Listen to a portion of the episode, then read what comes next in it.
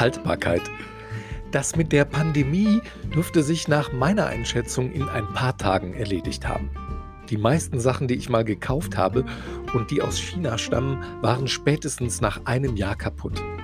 Ich nehme das mal als positives Zeichen. Das mit der Haltbarkeit wird in der Regel ohnehin gern überschätzt. Gestern Abend zum Beispiel, da hatte ich eine Tüte Chips in der Hand und las haltbar bis 23.11.2021. Aber dann dachte ich, sicher ist sicher. Jetzt bloß kein Risiko eingehen und habe sie vorsichtshalber weggefuttert. Heute früh wollte ich dann zum Frühstück nach längerer Zeit mal einen Kakao trinken. Da stand auf der Dose haltbar bis siehe Boden ja, konnte ich erstmal Staubsaugen. Und dass die Packung mit dem Himalaya-Salz, das zwar schon 250 Millionen Jahre alt ist, nur noch bis Ende dieses Jahres haltbar ist, ist mir zum Glück auch noch rechtzeitig aufgefallen.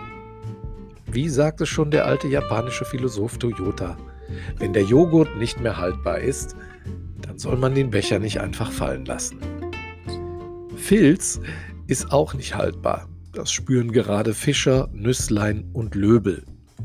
Was klingt wie eine Anwaltskanzlei für Mietrecht, sind aber Politiker, die sich von Unternehmen haben mieten lassen, um sich an der Krise zu bereichern. Dass zwei von den Herren ihr Bundestagsmandat erst zum Ende der Legislaturperiode niederlegen wollen, darf man wohl als eine Art Wellenbrecher-Shutdown verstehen. Der kleine Philipp kann übrigens am Tor abgeholt werden. In Mecklenburg-Vorpommern gilt er gerade als so eine Art Friedrich Merz in Form eines Benjamin Button. Während seine Kollegen erst Karriere, dann Parteiarbeit, dann Korruption und dann Schluss machen, macht er es genau andersherum. Schnelltests zu bekommen ist einigermaßen kompliziert. CDU-Politiker hingegen bekommt man offenbar relativ günstig zurzeit. In dem Sinne, macht euch noch eine haltbare Mischung.